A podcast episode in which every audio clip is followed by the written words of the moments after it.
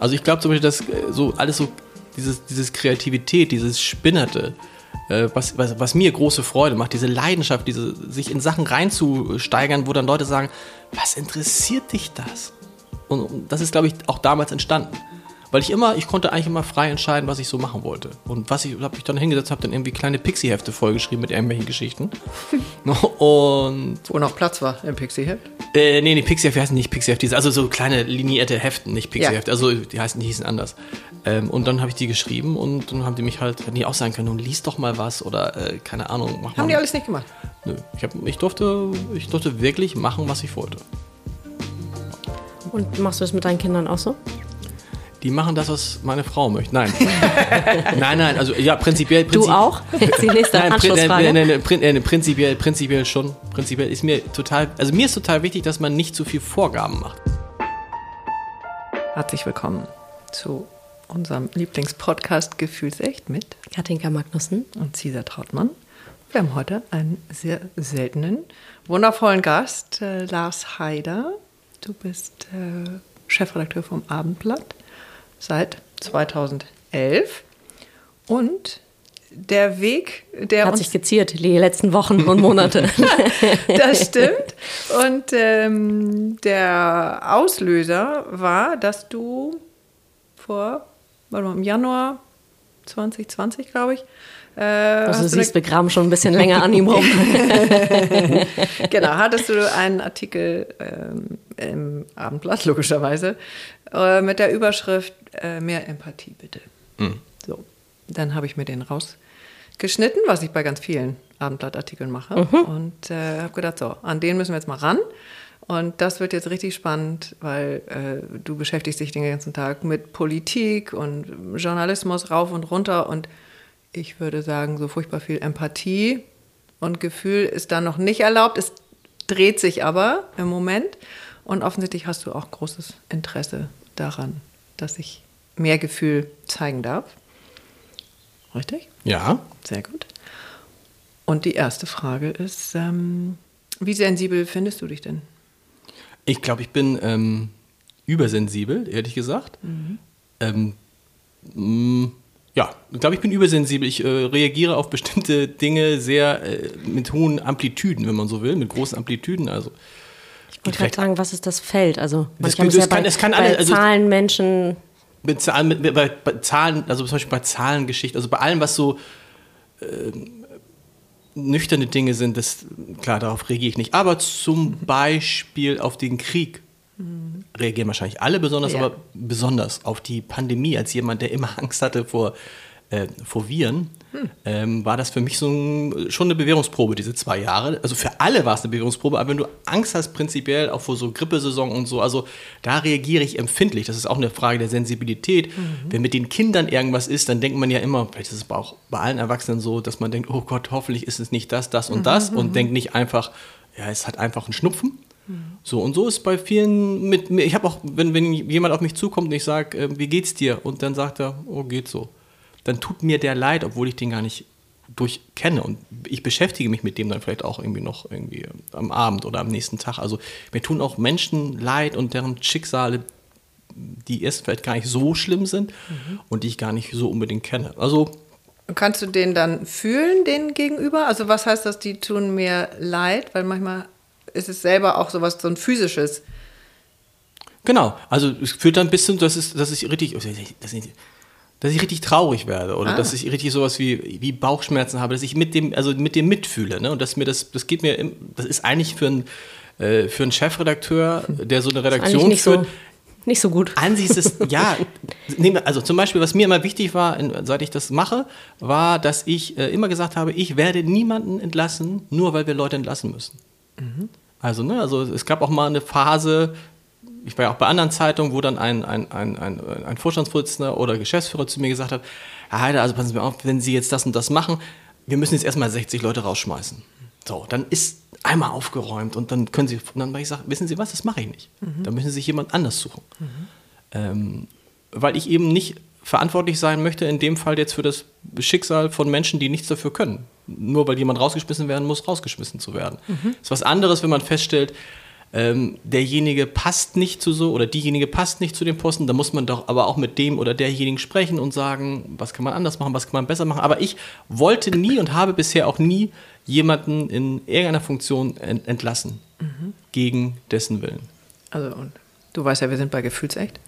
Ähm, kennst du das irgendwie? Also dieses, äh, diese Ohnmacht vielleicht äh, vom Entlassenwerden oder entsorgt werden? Also gibt es das in deiner Geschichte?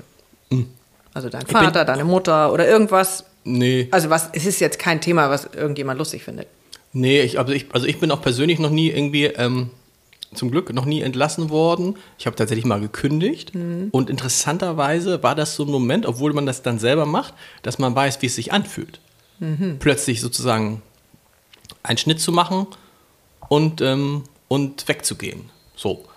Wobei ähm, aktiv und passiv da ja noch ein großer ja, Unterschied ist. Ja, aber ja, das habe ich, hab ich auch gedacht. Naja, beides hat ja mit dem Bruch von Beziehungen zu tun genau. irgendwie, ne? Also in irgendeiner Form und da hängt eben dann eine ganze Kette dran. Genau, das habe ich auch gedacht, so. Aber nee, es, ist, es beschäftigt einen dann schon, hm. gar keine Frage. Und es ist auch noch, noch ein anderes, äh, anderes Momentum, wenn du das mit irgendwie Anfang 30 machst oder mit Anfang 50. Da ja. kommt noch, also das... Äh, du wirst ja dann tatsächlich mit der Zeit, wirst du dann gelassener. Trotzdem ist mir halt immer wichtig, auf, ähm, dass es den Menschen, mit denen ich zusammenarbeite, dass es denen äh, und zusammen bin, dass es denen gut geht und mhm. dass sie ein gutes Gefühl haben. Und hat mal einer meiner Chefs zu mir gesagt, auf die Frage, warum er gerne mit mir zusammenarbeitet, da erwartest du natürlich von dem Chef, dass er sagt, sind, weil sie so kompetent sind oder mhm. weil sie so tolle Texte schreiben oder weil sie so ein guter Redaktionsführer sind. Und dann sagt er, mit ihnen ist es lustig. Ah. So, ich fand das aber irgendwie das beste Kompliment, was man einem machen kann. Mhm. So, hat man dann zwischendurch, habe ich dann auch manchmal so gedacht, ups, hoffentlich ist da eigentlich noch mehr. Mhm. Also ist da eigentlich noch mehr? Ist da eigentlich Findest du dich selber auch so lustig? Ist da noch einer mehr? Nee, ja, ja, früher ja. Früher dachte ich so, wow, heute, ähm, ähm, ähm, heute freue ich mich, wenn Menschen, die mit mir zusammen sind, wenn die offensichtlich daran Spaß haben. Mhm. Ähm, äh, glaub, war, glaube ich, aber nie so lustig, wie ich dachte, wie ich bin. Ich bin einfach, vielleicht glaube ich, bin, ich versuche freundlich zu sein. Ne? Also es gibt den schönen Satz, wer, wer führen will, muss fröhlich sein. Und dann glaube ich fest. Ich kenne den Satz ein bisschen anders. Ja. ja, aber du, Freundlichkeit hilft auf jeden Fall überall. Nein, es ist, ich glaube, es ist sogar, ich, das, deshalb werbe ich auch mal dafür, seit, ähm, wenn du fröhlich bist, wenn die Leute den Eindruck haben, es geht dir gut, es macht Spaß, mit dir zusammenzuarbeiten, das hilft dir über ganz viele Dinge hinaus. Es ist viel besser, als wenn du das versuchst über Härte zu machen. Ja, plus es hat einen Ripple-Effekt im positiven Sinne. Also es geht ja auf den einen über, der hat dann irgendwie eine gute Zeit, weil offensichtlich ist da, passiert da gerade irgendwas Schönes. Und der nächste kriegt davon ja auch irgendwie was ab und dann der nächste. Also von dieser positiven Energie in Anführungszeichen. So, und es ist so ein bisschen, es ist natürlich auch ein bisschen, mh, mm, du lässt die Leute damit auch nicht so weit an dich ran. Also du lässt die Leute viel stärker an dich ran, wenn du mhm. hart bist, wenn du deine Wut zeigst, deine Entschlossenheit zeigst, als wenn du fröhlich bist. Das kann Menschen auch verrückt machen. Und mir hat auch mal einer gesagt, und das stimmt, ähm, man weiß gar nicht so recht, wo man bei dir ist, weil du bist ja immer fröhlich. So, vielleicht ist es auch ein Schutzschild. Also ich wollte gerade sagen, das haben ja viele, die so mhm. diesen übertriebenen Clown machen.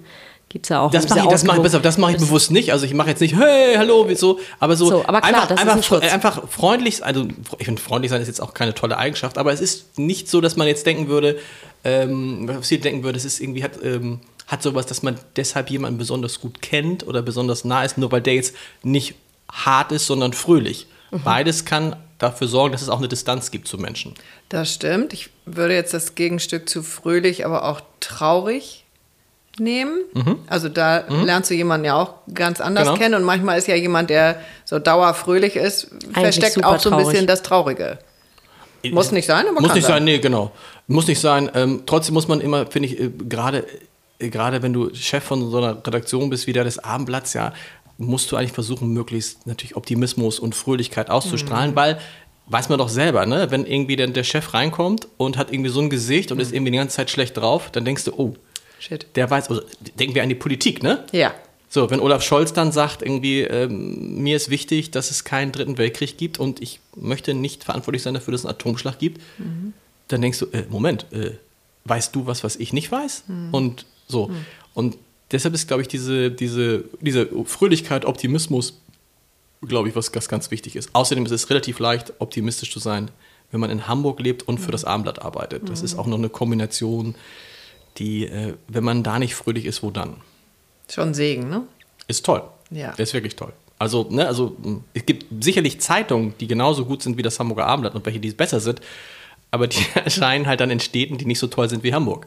So. Und die Gesamtkombi ist schon, äh, die ist äh, aus meiner Sicht äh, einmalig. Herrlich. Aber darüber haben wir uns tatsächlich auch vorher Gedanken gemacht. Wie geht das mit so viel äh, negativen oder intensiven Nachrichten den ganzen Tag umzugehen? Also ich habe ja alles deabonniert. Ja. Äh, ich kann das nicht aushalten. Tatsächlich mich da abzugrenzen. Das, ich habe jetzt gedacht, okay, vielleicht abonniere ich das Hamburger Abendblatt mal wieder. So. Aber ähm, tatsächlich ist das diese Negativität, die oft stattfindet, ist für mich schwer aushaltbar, gerade mit kleinen Kindern. Hm. Aber das Prinzip des Abendblatts war immer das Gegenteil. Das Abendblatt ist ja eine zutiefst emotionale Zeitung, immer schon gewesen. Sie ist glaube ich, die einzige Tageszeitung nach wie vor in Deutschland, die mehr Leserinnen als Leser hatte. Sie war immer ausgelegt mhm. als eine Zeitung für Frauen von Axel Springer. Was seine Beweggründe waren, weiß ich nicht, aber es war immer das Ziel, ich möchte die Frauen erreichen mhm. damit. Und deshalb ist diese Zeitung immer sehr emotional gewesen und ist auch, nicht nur seit ich da bin, aber seit ich da bin vielleicht noch stärker, ähm, sind wir, ist uns sehr, sehr wichtig, auch das Positive zu transportieren. Mhm. Warum? Weil du in einer Stadt wie Hamburg ähm, den Menschen nicht immer sagen kannst, dass alles schlecht ist, weil es ist einfach definitiv alles, nicht alles schlecht. Mhm. Es gab mal eine große Wochenzeitung in Hamburg, ähm, wo mich der Chefredakteur dann anrief eines Tages und sagte, wir machen jetzt einen eigenen Hamburg-Teil. Damit habe ich nicht verraten, welche Wochenzeitung es war. Ähm, so. so, ich hätte jetzt beinahe was gesagt über den. Nee, das ist ein ganz lieber netter äh, Kollege. Ja. Und, und sagte, und weißt du, was wir anders machen als ihr? Wir gehen viel kritischer mit dieser Stadt um. Denn das ist, was die Menschen in dieser Stadt wollen. Sie wollen, dass kritisch mit der Stadt umgegangen wird. Und dann sagte ich damals, ich glaube, du irrst dich. Ich glaube, erstens ist das Abendblatt ja nicht unkritisch, aber nee. zweitens ist nämlich genau das, was du eben gerade gesagt hast, dieses Gefühl bei den Leuten, wenn es nur schlechte Nachrichten mhm. gibt, wenn es nichts gibt, was irgendwie fröhlich ist, optimistisch, was mich stolz auf meine Stadt macht, dann warum sollte ich mir das, warum soll ich dafür Geld ausgeben, wie jeden Tag die Laune vermiesen zu lassen? Mhm. So. Und tatsächlich hat diese Zeitung dann das, die, die, die, die, das, erste, das erste Titelbild war dann ein Schwan an den Alsterarkaden. Und dann habe ich gedacht, okay, so viel zu, mhm. äh, wir sind jetzt ganz kritisch. Also das ist, das ist, da ist das Abendblatt etwas, tatsächlich etwas Besonderes und vor, vor diesem Hintergrund zu sagen, Leute, die Welt ist halt nicht nur schlecht und gerade in Hamburg ist sie halt in der Regel ja ziemlich gut. Die mhm. Menschen, die hier sind, sind zufrieden, sind glücklich Dezember, Januar jetzt mal ausgenommen. Ja, aber das, oder wir haben ja auch wir haben eine große, große Leserschaft in Schleswig-Holstein. Das sind die glücklichsten Menschen in Deutschland. Mhm. So. Was willst du dir den ganzen Tag erzählen, wie schlimm ihr Leben ist? Das ist einfach nicht so. Mhm. Sehr schöner Ansatz. Und wie geht ihr zum Beispiel damit um, ähm, wenn es in der Redaktion aber doch welche gibt, äh, für die das schwierig ist? Das ist eben, äh, es gibt einen Krieg, es, gab, ja, es gibt Corona, es gibt äh, tausend Themen, im Moment ja gefühlt noch mehr, äh, mit denen es echt eng wird. Ja, das ist normal. Das ist ja nicht so, dass wir über diese Themen nicht berichten. Im Gegenteil, mhm. ja auch groß und stark und viel. Äh, man darf nur trotzdem nicht vergessen, dass es nebenbei auch noch andere Themen gibt. Mhm. Und da muss man halt gucken, wie macht man das Beste draus. Es hat ja in Hamburg auch wunderbar funktioniert. Mein Lieblingsbeispiel war immer 2015 als die Flüchtlingskrise war und die ersten Flüchtlinge nach Hamburg kamen und wir vom Abendblatt überlegten, was kann man in dieser tollen Stadt machen? Wir können die Leute doch auffordern, die Menschen auffordern, bringt Sachen zum Hamburger Abendblatt, Spenden, die damals benötigt wurden. Ähm, und wir haben dann äh, einen Tisch unten aufgestellt bei uns im Innenhof und dann habe ich zwei Kollegen, äh, waren immer zwei Kollegen, so eine Stunde die Spenden entgegennehmen. Und ich hatte so gehofft, dass wir ähm, vielleicht, vielleicht so, keine Ahnung, dass da 200 Leute kommen oder so. Hm. Und es kam halt am Ende 10.000 Menschen. Mhm. 10.000 Menschen. Es führte dazu, dass der Innenhof, den wir hatten, innerhalb von zwei Stunden komplett voll war mhm. und wir dann äh, panisch bei Hermes angerufen haben, ob die irgendwelche äh, LKW hätten, die kommen könnten. aus dieser ganzen Sache ist dann Hanseatic Help irgendwann mal entstanden. So. Oh, und, das, schön. und das meine ich, so, das ist dieses, ne, dass man sagt, okay, wir sind ja nicht ohnmächtig. Ja. Was können wir tun? Wir können sammeln, wir können demonstrieren, wir können Aktionen machen. Wir haben äh, bei Corona haben wir die, unsere Leser und Leser gebeten, zu spenden für Lebensmittelgutscheine für Menschen, die, wo es dann knapp wurde, weil die in Kurzarbeit waren oder so. Da sind 1,5 Millionen Euro, ich glaube, innerhalb von zwei Monaten zu, äh, zusammengekommen. Und das meine ich, dass man, egal wie aussichtslos die Situation ist, immer noch sagt, okay, es gibt irgendwas, was wir konstruktiv dagegen machen können und wir versinken nicht nur im alles wird schlimm und morgen kommt der Atomschlag. Wobei das, wir sind ja nicht ohnmächtig. Also mein Gefühl mit dem Krieg, als das anfing, war, oder ist es oft so in Situationen, ist erstmal eine tiefe Ohnmacht tatsächlich. So, äh, ist das dann am Ende auch eine Ohnmacht im Sinne von, kann ich nicht doch irgendwie ins Handeln kommen? Ja, aber bis es da ist, dauert es oft ein bisschen. Also die Ohnmacht ist schon noch präsent, finde ich. Und das ist das Gute bei uns natürlich, dass wir, wir können es natürlich nie leisten, egal bei welcher Nachricht, ohnmächtig zu sein, Klar. weil wir sofort handeln müssen. Wir müssen Ja. sofort sagen, Ja. was machen wir daraus, wie berichten wir darüber. Ähm, und das hilft dann natürlich auch, solche schlechten Nachrichten, das hast du vorhin gefragt, solche schlechten Nachrichten zu verarbeiten, damit umzugehen, weil es sozusagen, es ist meine Arbeit. So ein bisschen wie so ein Arzt, der den ganzen Tag irgendwie operiert und auch komische Sachen sieht und so. Aber es ist, äh, es ist, es gehört so, so, dazu, so dazu und deshalb ist es auch manchmal gar nicht so schlimm. Weil, übrigens auch, wenn man weiß, es gibt echt viele Nachrichten, die kommen und es hört sich ganz schlimm an und man weiß dann am Ende, ist es doch nicht so gekommen. Deshalb bin ich auch mal sehr, sehr vorsichtig, wenn, wenn Leute sagen, wie, wie, wie kann dieser Krieg enden? Wozu kann das Ganze noch führen? Na klar, am Ende kann es dazu führen, dass irgendeiner eine riesige Atombombe nach Berlin wirft und dann werfen alle hin und her. Ja, aber es kann auch eben überhaupt nicht dazu führen. So. Deshalb ist immer, glaube ich, so Schritt für Schritt zu gehen, dann eine ganz gute Strategie. Bist du im Tag für Herzen, Tag. Bist Ja. du im Herzen Optimist oder ist das eine, eine, Nee, ein ich- Show, ein, ein Job, den du machst? Ich bin total, ich bin ein äh, prinzipiell ein optimistischer, ähm, optimistischer Mensch, trotzdem sensibel, trotzdem nachdenklich. Ich kann mich auch in solche Situationen sehr gut reinsteigern, sehr, sehr gut reinsteigern in bestimmte Sachen. Zum Beispiel? Manchmal. Ja, das Virus zum Beispiel. Das hast du Virus ja vorhin zum schon Beispiel. gesagt. Ja, ja, genau. Was war, da war los? intensiv für dich. Nicht so intensiv, wie ich dachte. Es ist immer mehr, kennt das doch auch, also, ähm, wenn ich, wenn ich, als ich in der Schule war und die Klassenreise nahte, ja, die drei Wochen vor der Klassenreise, konntest du mich komplett vergessen. Weil? weil ich Angst vor Heimweh hatte. So. Aber das Irre war, als die Klassenreise begann, war das quasi weg. Die Angst davor ist das Die Angst Problem. vor der Angst ist die Angst vor der ganz Angst ist, das so, Thema. Und ich, hab, ich bin bis, äh, bis, ich, bis ich 27 bin, habe ich in kein Flugzeug gestiegen. Äh, aus Angst vor Fliegen, weil ich fand das auch eine unnatürliche Fortbewegungsmittel. Und bis äh, jetzt ist es cool, jetzt muss man nicht mehr fliegen, weil es äh, Ist sowieso uncool. nee, genau. Jetzt ist, äh, ich, bin, ich, bin, ich bin sehr dankbar dafür, für diese Entwicklung. Aber damals war das halt so, wenn ich einen Urlaub hatte und ich hatte Lust auf den Urlaub, so, konnte ich mich trotzdem nicht drauf freuen, weil ich ahnte, der Flug ist ja erstmal da. So. Und das, das weiß ich tatsächlich, das war das erste, ich sag mal so, wenn man sagen kann, nach Corona oder jetzt, als es weniger wurde. Ich bin dann, ich hatte zweieinhalb Jahre keinen Flieger betreten und ich war wirklich nervös tatsächlich davor. Ich hatte da keinen Bock drauf. Ich finde es auch nicht. Man sagt ja auch, man soll nur so schnell reisen, wie die Seele hinterherkommen kann. Und das ist logischerweise nicht das Flugzeug, sondern eher so das Tempo eines Pferdes oder so, keine Ahnung. Naja, aber Flugzeug ist vor allen Dingen Kontrolle abgeben. Genau. Das ist etwas, was ich jetzt Und das auch gibst du wo ich- vorne an den genau. Piloten ab und dann. Äh, Das ist immer, ich möchte immer die Kontrolle über mich haben. Das, äh, das hat, ich mag das nicht. Ich möchte irgendwie immer voll kontrolliert sein und nicht die Kontrolle abgeben. Das ist äh, tatsächlich, das ist, das, glaube ich, das Kernthema auch beim Fliegen bei mir. Ja. Wobei, ehrlich gesagt, ist es beim, im- in der Bahn genauso. Da gebe ich auch die Kontrolle ab, ist mir völlig egal. ja, aber da bist du noch am Boden, Ja, das stimmt. würde ich mal denken. Also Ja, vor genau. allen Dingen, das sind die Abstände zwischen den, also jetzt mal S-Bahn noch mal leichter als äh, ICE. Ähm, da hast du noch eher das Gefühl, ich kann bei der nächsten Station raus. Nee, es ist auch nicht so, dass ich jetzt Angst habe, dass ich nicht rauskomme. Es ist tatsächlich, es war immer die Angst, dass das Flugzeug abstürzt. Ja. Das war das, das, Kern, die Kern, die, das Kernproblem. Und kannst du das aus deiner Ich Kindheit erinnern? Gab es das bei dir oder? Ja, Nein, schon auch. Ich bin ja nicht geflogen. Ich hab, meine Eltern wollten immer fliegen und ich habe mir gesagt, ich fliege nicht als Kind. Und meine Eltern haben gesagt, dann fliegen wir halt nicht. Ach so. Und das ist natürlich die alte Geschichte, die man dann auch relativ schnell lernt, glaube ich. Dann baut sich das natürlich auf. Ne? Also Mhm. je länger du etwas nicht machst. Ähm, deshalb habe ich dann auch gesagt, als wir Kinder kriegten, habe ich gesagt, das erste, was wir machen, wir fliegen mit diesen Kindern. Ah. Dann können die, weil ich, ich, ich konnte, ich, ich habe immer gesagt, ich bin doch noch nie geflogen. Das können meine Kinder nicht mehr sagen. Die sind halt alle schon geflogen. Mhm.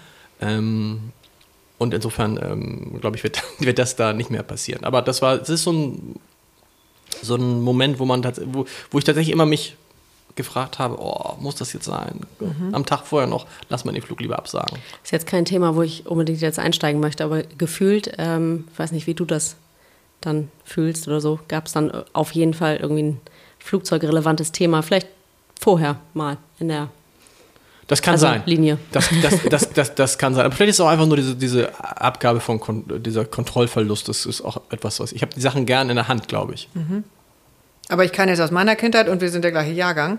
Äh, auch irgendwie so Flugzeugentführungen, ich merke mir die Sachen dann nicht so, aber es waren schon bedrohliche Sachen, also Kalter Krieg sowieso, aber ähm, was gab es denn da für Flugzeugentführungen? Das hat mir auch maximal Angst gemacht. Da habe ich nie, also das, da habe ich dann nach dem 11. September dran. Also es nee, konzentriert sich, es konzentriert sich dann, es konzentriert sich dann irgendwie alles auf den, ähm, auf dieses Flugzeug. Ne? Also das Flugzeug mhm. war so mhm. das Dings. Und wenn mir einer gesagt hätte, wir können die gleiche Reise machen mit irgendwelchem anderen Verkehrsmittel, das wäre mir auch völlig egal, welches andere. Es darf halt nur nicht fliegen. Hat sich aber auch, dann bin ich halt, habe ich angefangen zu fliegen und dann hat sich das auch total verflüchtigt. Das ist ja auch dann mal eine tolle Erfahrung, wenn man dann sowas macht und überwindet diese Angst, dass man dann ja total stolz ist auf sich und denkt, haha. Ja. Gehst du so mit all deinen Ängsten um, dass du versuchst, die als Angst zu identifizieren und dann zu überwinden in Form von Konfrontation? Nö. Ich mache das eher, ich finde auch, es andersrum. Früher habe ich das immer gedacht, man müsste das so machen. Heute finde ich, wenn man irgendwie etwas nicht möchte, aus welchem Grund auch immer, warum sollte man es dann machen? Also sage ich auch, übrigens sage ich auch irgendwie meinen Kindern, wenn ihr es nicht wollt, dann macht es doch einfach nicht. So. Ähm, Spannend, wie alt sind die? Die sind äh, sechs und zehn, nee, sieben und zehn. Mhm. Ähm, und äh, so, warum sollte, das ist irgendwie auch, das, das braucht man es nicht mehr. Warum sollte man Dinge, das ist übrigens auch, auch, auch finde ich auch im Beruf, ne, wenn dann äh, am Anfang der Karriere oder am Anfang der beruflichen Laufbahn sagst du dann, wenn jemand das und das von dir will, ja, muss ich wohl machen. Mhm. Heute sage ich, wenn ich das nicht will, dann mache ich es nicht. Aber das ist tatsächlich, ja. also für uns jetzt eine Altersfrage, aber für die Jüngeren eben auch tatsächlich nicht. Also das sehe ich ja auch an unseren Söhnen. Ähm, wenn die irgendwie beruflich äh, was machen wollen oder was werden wollen, die setzen sich da sofort hin. Und unser Ältester sagt auch, Papa, kannst du mir hier mal äh, die, die Nummer von dem Vorstand von Audi geben, äh, weil das geht so nicht. Mhm. Ähm, und der sitzt da mit 26 mhm. in seinem ersten Job und macht und tut. Aber der, der ist ja völlig angstfrei äh, eben in diesem, dieses akzeptiere ich jetzt nicht. Mhm. Deswegen mache ich das jetzt anders. Und das ist aber, glaube ich, ähm, in, in unserer Generation noch ganz anders gewesen. Absolut. Und mit Angst wurde ja auch völlig anders umgegangen, abgesehen davon, dass Angst ja auch ein schönes deutsches Thema ist. Also, wie sind deine Eltern mit deinen Ängsten früher umgegangen? Also, dass du auch sensibel warst oder bist. Ähm, naja, offensichtlich, offensichtlich durften die ja zumindest sein, weil sonst hätten deine Eltern ja gesagt, steig jetzt trotzdem in den Flieger. Genau. Also, ich habe mich einfach so sein, so sein gelassen, äh, wie ich bin. Ich glaube, ich habe mich nicht, nicht gezwungen. Finde ich, also, ich finde eine gute Variante. Also, natürlich dann irgendwie, ne? Also, wenn es dann in der Schule, wenn ich jetzt gesagt hätte, ach, ich weiß nicht, mit der Schule. Genau, das wäre jetzt nochmal die. Okay, dann mach mal nicht. Nee, dann mach mal nicht und so. Aber so andere Sachen, ich habe dann irgendwann aufgehört, was im Nachhinein ein riesiger Fehler war. Ich habe irgendwann aufgehört, praktisch zum Englischunterricht zu gehen. Hm. So, in der Schlussphase des Abiturs, äh, mhm. äh, wo ich dann auch eine 6 kriegte, weil ich einfach halt nicht da war, mhm. was auch ein Fehler war und wo die Englischlehrerin gesagt hat, Lars, du wirst es irgendwann mal bereuen, dass du es nicht machst. Und so war es dann auch. Mhm. Äh, aber haben mich einfach dann ähm, äh, machen lassen. Äh, ja, es ist irgendwie. Und es führt ja am Ende dazu, mh, hm, dass sich dann andere Dinge vielleicht entwickeln. Ne? Also ich glaube zum Beispiel, dass äh, so alles so dieses, dieses Kreativität, dieses Spinnerte, äh, was, was, was, mir große Freude macht, diese Leidenschaft, diese, sich in Sachen reinzusteigern, wo dann Leute sagen, was interessiert dich das? Und das ist, glaube ich, auch damals entstanden. Weil ich immer, ich konnte eigentlich immer frei entscheiden, was ich so machen wollte. Und was ich, habe ich dann hingesetzt, habe dann irgendwie kleine Pixie-Hefte vollgeschrieben mit irgendwelchen Geschichten. und Wo noch Platz war im Pixie-Heft? Äh, nee, die Pixie-Hefte heißen nicht Pixie-Hefte, also so kleine linierte Heften, nicht Pixie-Hefte. Ja. Also die heißen, die hießen anders. Ähm, und dann habe ich die geschrieben und dann haben die mich halt, hätten die auch sagen können, lies doch mal was oder äh, keine Ahnung, mach Haben mal. die alles nicht gemacht? Nö. Ich, hab, ich, durfte, ich durfte wirklich machen, was ich wollte. Ja. Und machst du das mit deinen Kindern auch so? Die machen das, was meine Frau möchte. Nein. nein, nein, also ja, prinzipiell. Prinzip, du auch?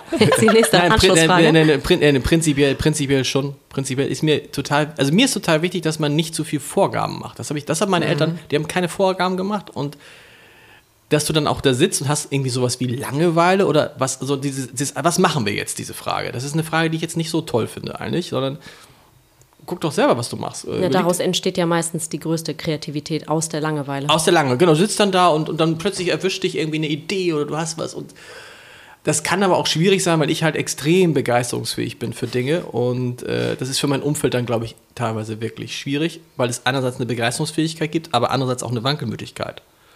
Ne? Und man weiß immer nicht, wo man gerade ist. Man denkt, ah, gestern fand er doch noch das und das interessant und plötzlich ist wieder was ganz anderes. Mhm. Aber wenn ich dann für eine Sache, ich kann dann stundenlang über Dinge, die ich mache, ähm, also äh, ich habe es euch vorhin erzählt, ich, ich schreibe mit einem Buch über äh, Markus Lanz und ich könnte jetzt wirklich fünf Stunden nur darüber sprechen und mhm. es würde mir gar nicht langweilig werden. Mhm. Und ähm, ich bin froh, dass ich einen gefunden habe, äh, den das interessiert, nämlich Markus Lanz selber, zumindest ab und an mal. das hilft an der Stelle. In, in, meinem direkten Umfeld sind aber viele dabei, die sagen, so kannst du jetzt mal aufhören. Ist, ah, ich will wissen, dass du das Buch schreibst und wir wissen, dass sich das interessiert. Mhm. So, davor war es Olaf Scholz und so. Ich kann dann, ich kann da wirklich äh, extremistisch sein in solchen Dingen. Das ist doch schön, du wirfst dich rein. Mir macht das, ist einfach, mir macht das total Spaß. Also mhm. mir macht das halt total, total, das ist absurd, äh, Spaß. Aber das endet dann halt auch irgendwann und dann kommt irgendwie sowas Neues. Und das ist dazwischen? Kommt, es ist immer, es gibt keine, gibt keine großen Abstände. Dazwischen gibt es nicht. Nein, es gibt immer irgendwie so, ja, es gibt natürlich auch diese ganz vielen Momente, wo ich dann gar nichts mache, wo ich dann einfach nur durch die Gegend gehe und so gucke und am, am Meer sitze oder. Ah, das kannst du. Ja, ja. Ich kann sehr, sehr gut, also sehr, sehr gut. Ich kann genauso gut, wie ich mich dann so begeistert. Ich kann, bin gar nicht so jemand, der so gut arbeiten kann. Naja, Musst was heißt Arbeit? Genau. Also, aber die Sachen, die, das ist ja, ja genau, also der, das, was heißt, ist richtig, was heißt Arbeit? Also das, Arbeit sind für mich Dinge, die ich machen muss, obwohl ich sie nicht unbedingt gern machen würde. Mhm. Aber ist eigentlich sehr Und negativ, ich, ne? Ja, aber, ich aber das habe ich kaum. Ja. Also es wäre jetzt, wenn ich jetzt, was wäre denn das? Was ist für dich Arbeit? Ja, aber ich überlege gerade, was wir jetzt, also all das, was ich beim Armblatt mache, würde ich wahrscheinlich auch machen, wenn ich gar kein Geld dafür kriegen würde.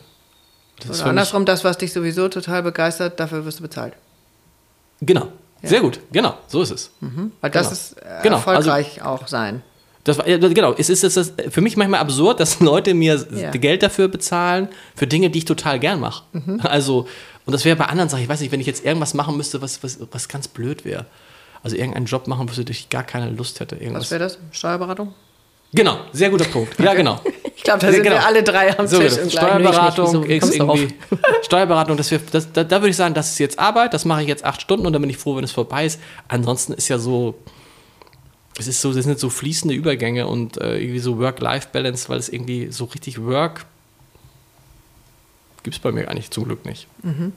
Und finde ich ja ganz spannend, dass du sagst, du würdest deine Kinder auch so lassen. Also, wenn die sagen, nee, das und das machen wir nicht dann lässt du sie auch? Ja. Und gibt es da eine Grenze oder erhalten die das witzigerweise, oder witzig nicht, äh, automatisch? Oder was ist automatisch?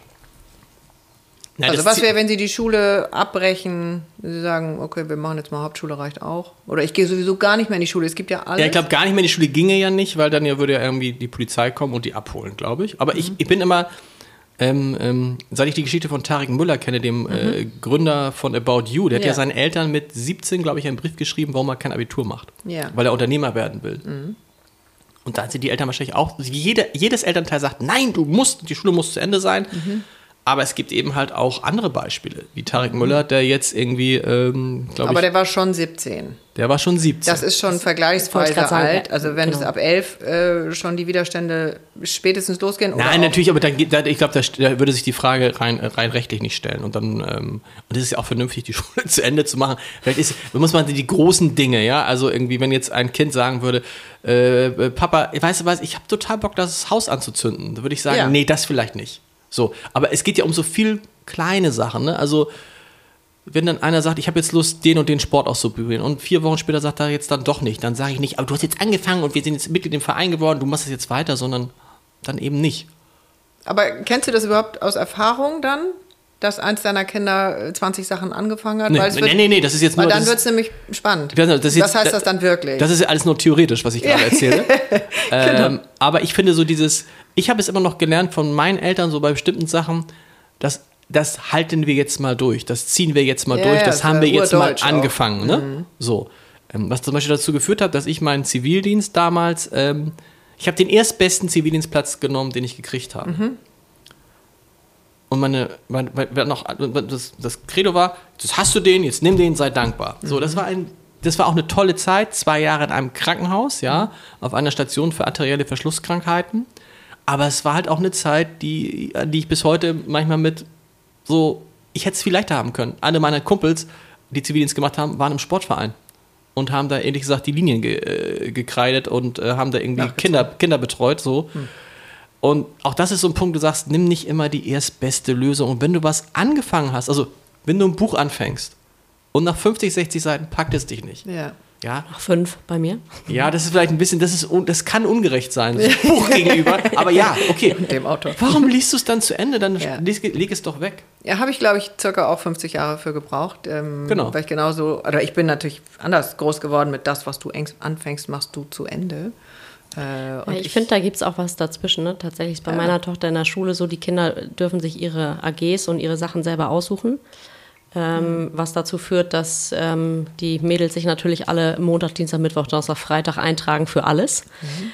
Ähm, und jetzt kommt sie um die Ecke und sagt, nee, also da äh, Judo, das, da finde ich jetzt nicht so toll. So, ich aber gerade den Judo-Anzug gekauft und mhm. äh, da Investments getätigt und denke, okay, wenn du das verstehe ich, wenn du da jetzt, na, du fällt dann auf den Kopf, findest nicht so cool, sag ich, dann setz dich an den Rand und guck zu, was die mhm. anderen machen. So, aber dieser Kurs, den hat sie sich ja ausgesucht. Das finde ich schon irgendwie schön, wenn sie das dann auch an der Stelle zu Ende macht, beispielsweise. Ähm, aber nicht im Sinne von aktiv, sondern dann einfach weiß, sie hat sich mhm. das ausgesucht und dann ist sie dabei und guckt halt zu, lernt irgendwas anderes. So, muss sie da jetzt jedes Mal hin und sich quälen? Nein, null. Hm. So, von daher gibt es auch was dazwischen, finde ich. Immer zwischen durchziehen oder abbrechen. Mhm. Ja. Ich zum Beispiel hätte gesagt, bei mir früher, ich habe zu viel, vielleicht das dann nicht durchgezogen. Das hätte mir an der einen oder anderen Stelle auch mal ganz gut getan so anstatt von Papi rausgerettet werden aus, irgendeiner, ja. aus irgendeinem Schüleraustausch oder was auch immer, weil ich das gerade nicht so geil finde. Ähm, so über den, ja, man sagt ja, da entsteht auch die höchste Lernkurve oder eine große Erfahrungskurve, einfach über diesen Widerstand rum, rüber zu gehen. Also zu gucken, ist es jetzt wirklich eine begründete Angst? Mhm. So, meine Tochter hat wahnsinnige Angst vor Hunden. Ja. Mhm zwinge ich sie jetzt da, die Hunde anzufassen und sage ihr jetzt mal, geh neben dem Hund. Nein, natürlich nicht, weil das ist ihre, das ist ihre Todesangst, in Anführungszeichen. So beim Segeln habe ich auch manchmal Angst, gepaart mit Respekt, da drüber zu gehen, zu sagen, so, du kriegst das hin, aus dieser eigenen Komfortzone. Das ist schon geil danach, so mhm. in diesen Flow zu kommen. Den erreiche ich eigentlich nur, wenn ich da so ein bisschen zumindest auf der Kante bin, ab und an mal.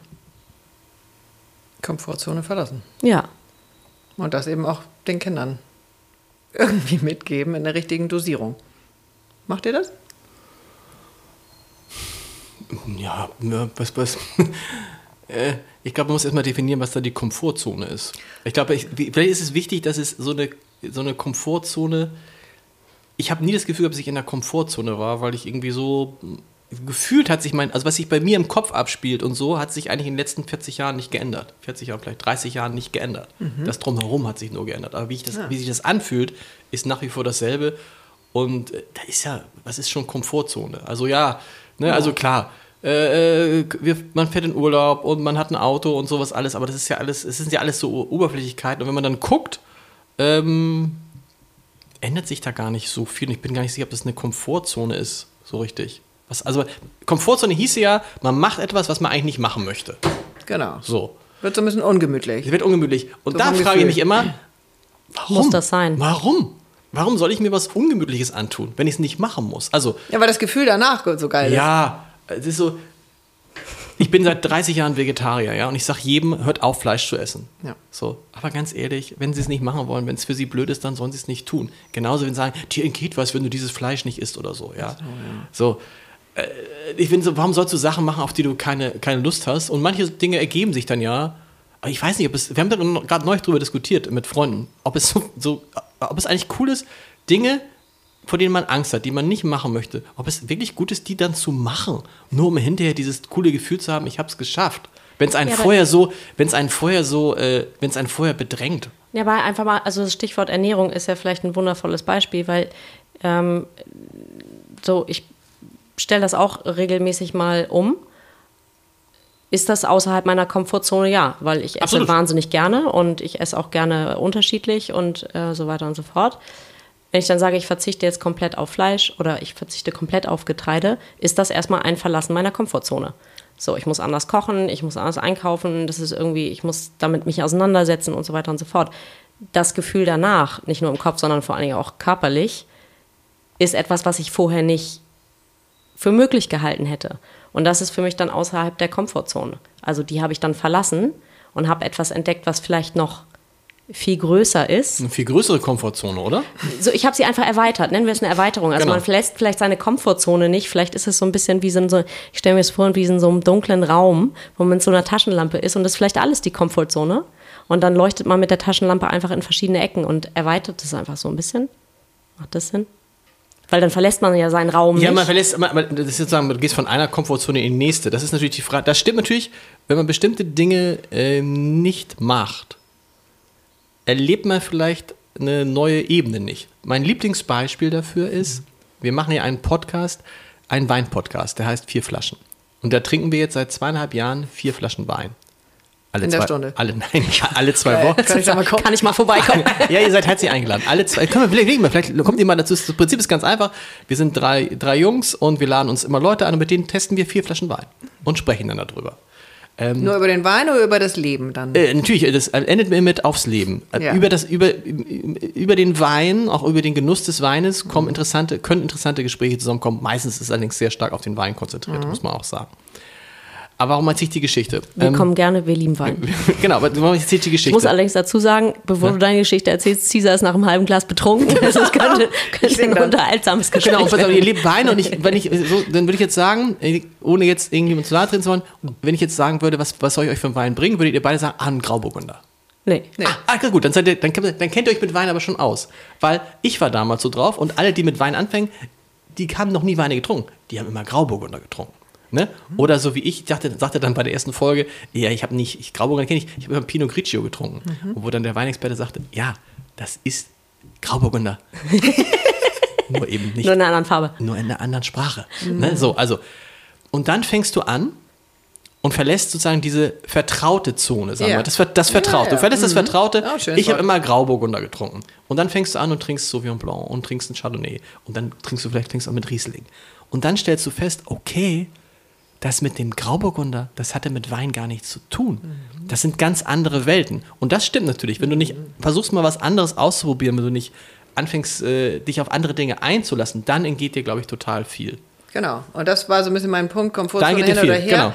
Also Komfortzone ist das falsche Wort, das Vertraute. Um, ja, das genau. Vertraute zu verlassen, um auch zu wachsen. Mhm. Weil es bleibt sonst sicher. Ist ja ein wundervolles äh, Urgefühl von uns allen, dieses in der Sicherheit zu bleiben. Aber wenn ich nur in der Sicherheit bleibe, wachse ich nicht. Und die entgehen halt viele Dinge. Ne? Das, muss, ja. man, das muss man einfach sagen. Wenn du, wenn du immer Grauburgunder trinkst, dann merkst du ja gar nicht, dass du schlechte Weine trinkst zum Beispiel. Und du mhm. merkst gar nicht, was es für tolle Weine gibt. Mhm. Es ist aber auch ein Problem, ähm, wenn du anfängst, dich zu verändern im Bereich Wein jetzt, und es gilt vielleicht für viele, versaust du dich auch. Ich wollte gerade sagen, das fass lieber nicht aufmachen, weil Nein, das wird teuer. Du, du versaust dich, genau. Du sagst irgendwie, irgendwann sagst du dann, der Wein schmeckt mir nicht. Mhm. Und der kostet aber schon 15 Euro. Mhm. Die schmecken dann plötzlich nur noch Weine, äh, die 25, 30 Euro kosten, weil es mhm. eben schon einen Unterschied macht, was ein Wein kostet und das schon auch mit dem Geschmack zusammenhängt. Also, mhm. aber da würde ich das sagen, ist ja auch mit jedem. Also ich hätte ja. auch, ich muss zum Beispiel sagen, ich stehe, stehe nicht auf Smalltalk, also ich kann das. Ähm, und auf bestimmten Veranstaltungen ist das bestimmt von Vorteil. Auf der anderen Seite, ich liebe tiefe Gespräche. Mhm. So, ich habe gar kein Interesse daran mehr. Oft mich irgendwo hinzusetzen und Oberflächlichkeiten auszutauschen.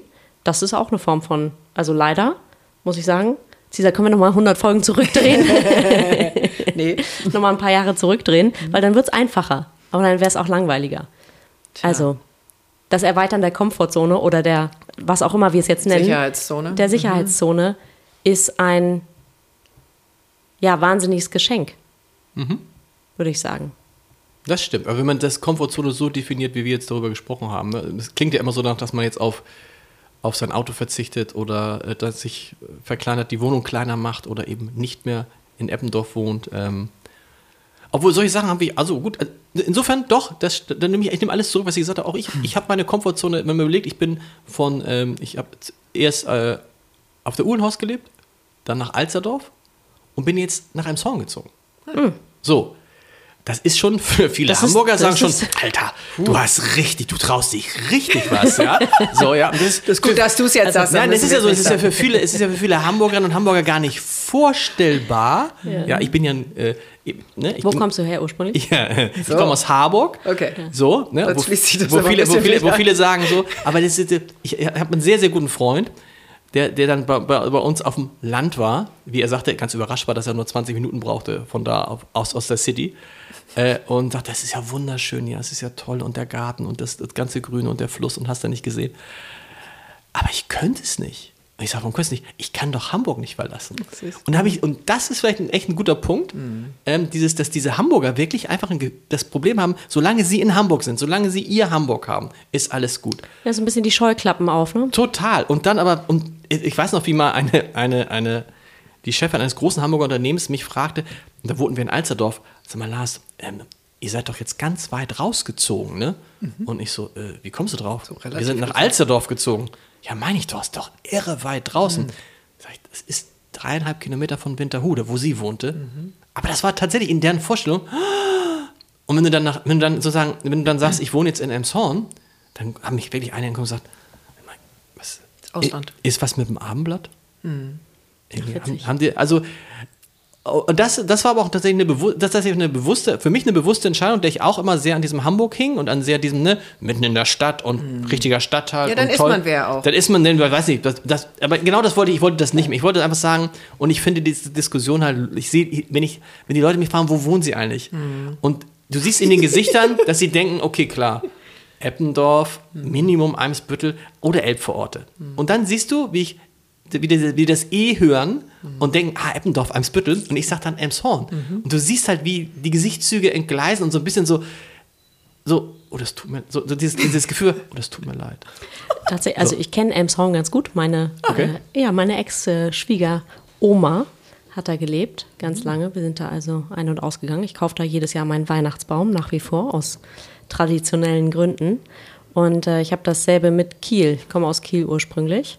Und ich struggle da auch noch mit. Gehe ich da zurück? Ich bin erdverbunden mit der Scholle. Ich muss nicht fliegen, Mallorca und so weiter Nein, und so fort. Kiel, ich meine, das muss ich auch mal sagen, die, das würden die Hamburg auch nicht, aber Kiel ist eine so großartige ja, Stadt. Ja, da ist einfach so viel. So eine, aber das ist so, und das ist so dieses. So, dieses, gleichzeitig, so das, was ja. du meinst mit Elmshorn und ich, wenn ich sagen würde, ach, ich lebe in Kiel, es wäre so ein bisschen so, noch, ja, ist das ein Abstieg? Fragezeichen. Also oh, null wen, eigentlich. Wen, aber, aber ganz ehrlich, wen interessiert es? Ja, genau. Wen interessiert es, ja? Wenn dann Leute zu mir sagen, ja, du musst dann schon damit rechnen, dass äh, bestimmte Menschen dich nicht mehr besuchen. Wo ich oh. denke, du sprichst Gott sei Dank. Ja. Und dann, ich, und dann denke ich so, ich weiß auch, von wem du sprichst, du sprichst nämlich von dir. Mhm. So, aber es ist, und dann, es gibt auch welche, die sich dann lust, also merkst du auch trotzdem dann welche, die sich lustig machen, weil sie denken, haha, siehst du, der ist halt doch nicht so top wie, wie ich. Ich, weil ich wohne ja in, in, in, Hamburg oder so. Aber es ist, das ist, das ist eine total interessante, lustige, ähm, lustige Erfahrung. Aber das ist eher ein trauriges Bild. Was heißt, ja, was man. Finde ich, also. Ja, es ist aber, es ist, ich meine, es gibt. Äh, die, die Hamburger und Hamburg ist halt schon speziell und wobei auch da ja nicht davon reden müssen, also auch früher als Harburger äh, haben die Leute gesagt, also ich habe mal, einen, als ich nach Hamburg zurückkam zum Abendblatt, ein Geschäftsmann gefragt, sind Sie eigentlich gebürtiger Hamburger? Und dann sagte ich, wahrheitsgemäß ja. Ah, wo sind Sie denn aufgewachsen? Und dann sagte ich in Harburg. Und sagte, hm, achso, dann sind Sie also, dann sind Sie also kein gebürtiger Hamburger. Yeah. ja, aber das ist interessant, weil ich glaube, das ist für viele Hamburger, für viele Menschen, die hier leben, wäre das der größte Verlust von Komfortzone, wenn sie diese Stadt verlassen müssten. Es fühlte sich, war das eben gesagt, es fühlt sich für viele wie eine Niederlage an. Ja. Mhm. Ich glaube aber, dass es in vielen großen deutschen Städten, vielleicht auch sogar international, weiß ich nicht, ähm, nicht wirklich anders ist. Also in München ähm, geht es ja auch darum, bist du Münchner oder bist du ein Zurkreister? Naja, am Ende das wollen wir immer die Zugehörigkeit, ne? also am Ende des Tages.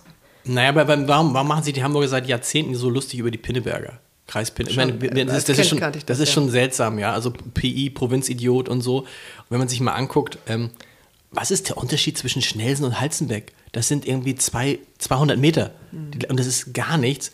Und das sind dieselben Menschen, die dann natürlich ganz stolz sind, wenn sie. Es ist das Gleiche. Auch ein anderes schönes Beispiel, ähm, Komfortzone vielleicht, oder, ne?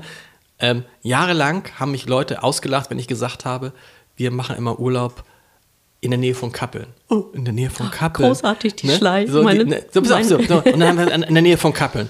So, seit drei, vier Jahren sage ich nicht mehr in der Nähe von Kappeln, sondern ich sage, du, wir machen hier im Urlaub an der, Sch an der Schlei. So, ja, oh, weißt du, und dann denkst du so, ey Leute, es ist der gleiche, es ist der gleiche Bereich, ihr habt euch immer lustig gemacht darüber und plötzlich irgendwie fallen alle ein und erkennen, dass, dass es irgendwie eine gewisse Schönheit gibt. Und das ist halt so eine, sind wir wieder bei dem Thema, wenn du nicht rausgehst mhm. aus deiner Komfortzone, wenn du nicht rausgehst aus deinem Stadtteil Amsbüttel, wir haben, eine, wir, haben eine, wir, haben eine, wir haben eine Kollegin gehabt, die sagte, Lars, sie, sie kriegte ein Kind, sie kriegte zwei Kinder. Sie hat eine Wohnung in Eimsbüttel, 2500 Euro für 80 Quadratmeter, mhm. kalt.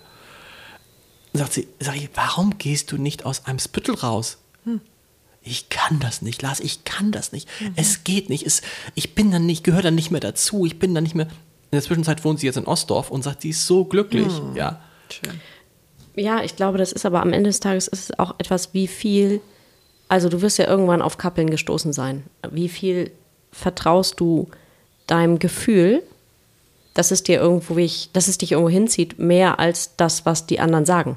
Komplett. Das, für mich fühlt sich sozusagen, für mich fühlt sich das, wir, wir sind in so einem Dorf bei Kappeln, das ist für mich, fühlt sich das, obwohl ich da nicht geboren bin und nichts, fühlt sich das am stärksten nach Heimat an. Mhm. Also am allerstärksten bin ich da zu Hause. Ah.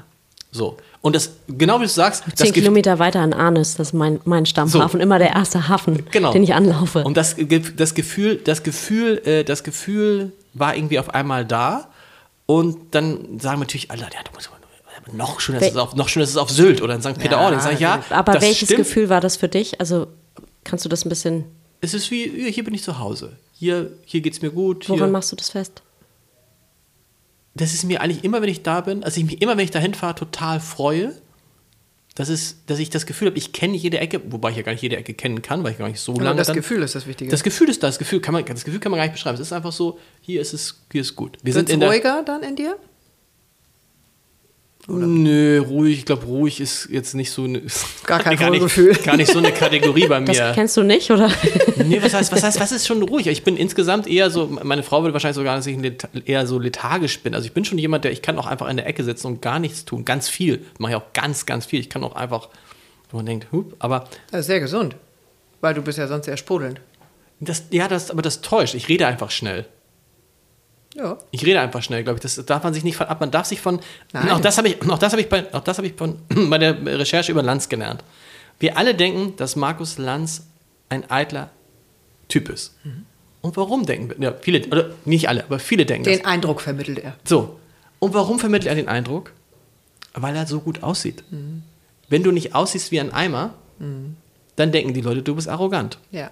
Wenn du relativ schnell redest, dann denken die Leute, oh, der ist bestimmt total unruhig und ich rede einfach nur schnell, glaube ich. Ich könnte auch langsamer reden, aber ansonsten bin ich auch, glaube ich, in großen Teilen relativ phlegmatisch und relativ, ein relativ ruhiger Mensch, der auch ganz oft einfach nur irgendwo rumsitzt und nichts Ja, aber ich macht. glaube, dass, da erholst du dich im Positiven.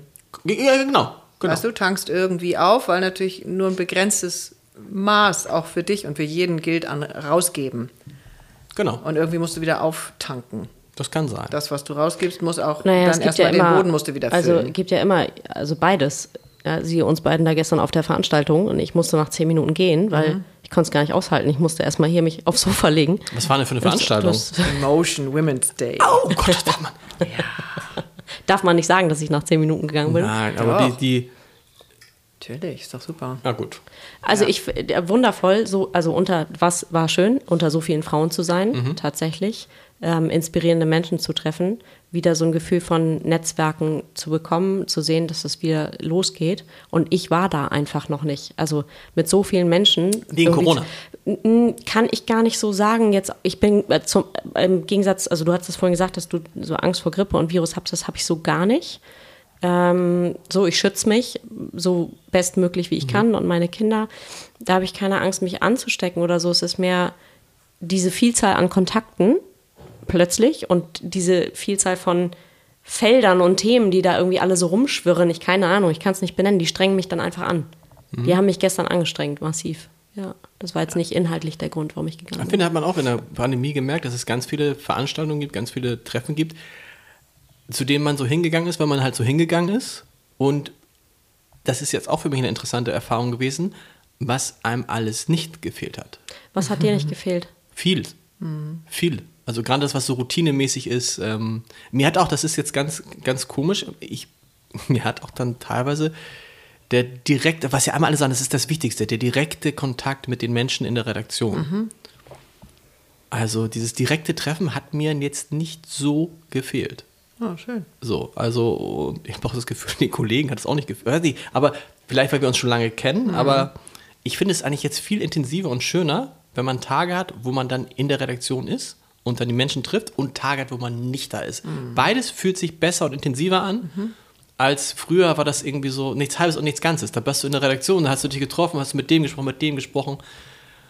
Und naja, jetzt ist es. Ich glaube, weil diese Flatterhaftigkeit von das, was mhm. wir vorhin hatten, dieses Smalltalk mal hier und da. Genau. Und die nicht, also man sieht sich dann zwar die ganze Zeit und begegnet sich, aber, aber man ist ja nicht wirklich präsent. Genau. So, und jetzt ist es eine andere Verbundenheit durch, dadurch, wenn man sich sieht, ist es was Besonderes und man ist vielleicht präsenter. Also so könnte genau. ich mir das erklären. Und nimmt sich dann auch tatsächlich mal Zeit, auch mal für eher ernsthafte Gespräche, weil sonst ist es irgendwie, man, man hat ja immer das Gefühl, oh, ich sehe ihn ja morgen sowieso schon wieder, muss mhm. ich mich jetzt nicht beschäftigen. Jetzt aber, ah, Mensch, lange nicht gesehen. Mhm. Und so, das finde ich ganz schön. Und dann aber auch dieses konzentrierte ähm, ähm, zu Hause zu sein, im, im, Arbeitszimmer zu sein und dann schreiben zu können und viel schreiben zu können und nachdenken zu können und so. Das ist echt, ich, ich fand dieses, ich fand das erstaunlich. Und mir geht es da so, dass ich mein, mein, ähm, meine Teilnahme an so Veranstaltungen, ich habe immer früher über Giovanni De Lorenzo gelacht, der das gar nicht macht. Markus Lanz übrigens auch nicht. Mhm. Schluss jetzt Markus Lanz. Aber, ähm, aber ein bisschen verstehe ich es jetzt es ist, glaube ich, auch da ist weniger mehr. Du gehst zu den Sachen, wo du sagst, okay, da habe ich was von. Warum musst du jetzt bei jeder Vernissage, bei jedem, was weiß ich, Treffen sein, überall hin, Spitzentreffen hier, Spitzentreffen da, mhm. so. Ich, ich gehe jetzt oft dahin, wo ich dann weiß, okay, ich habe dann irgendwie eine, vielleicht eine Rolle, ich habe dann sitze auf dem Podium, kann mit Leuten sprechen und so, das finde ich genau wie du total interessant. Aber allein dieses Dasein und Netzwerken. Mhm. Ja. Und dann, also ja, du hast auch Interesse an Tiefe.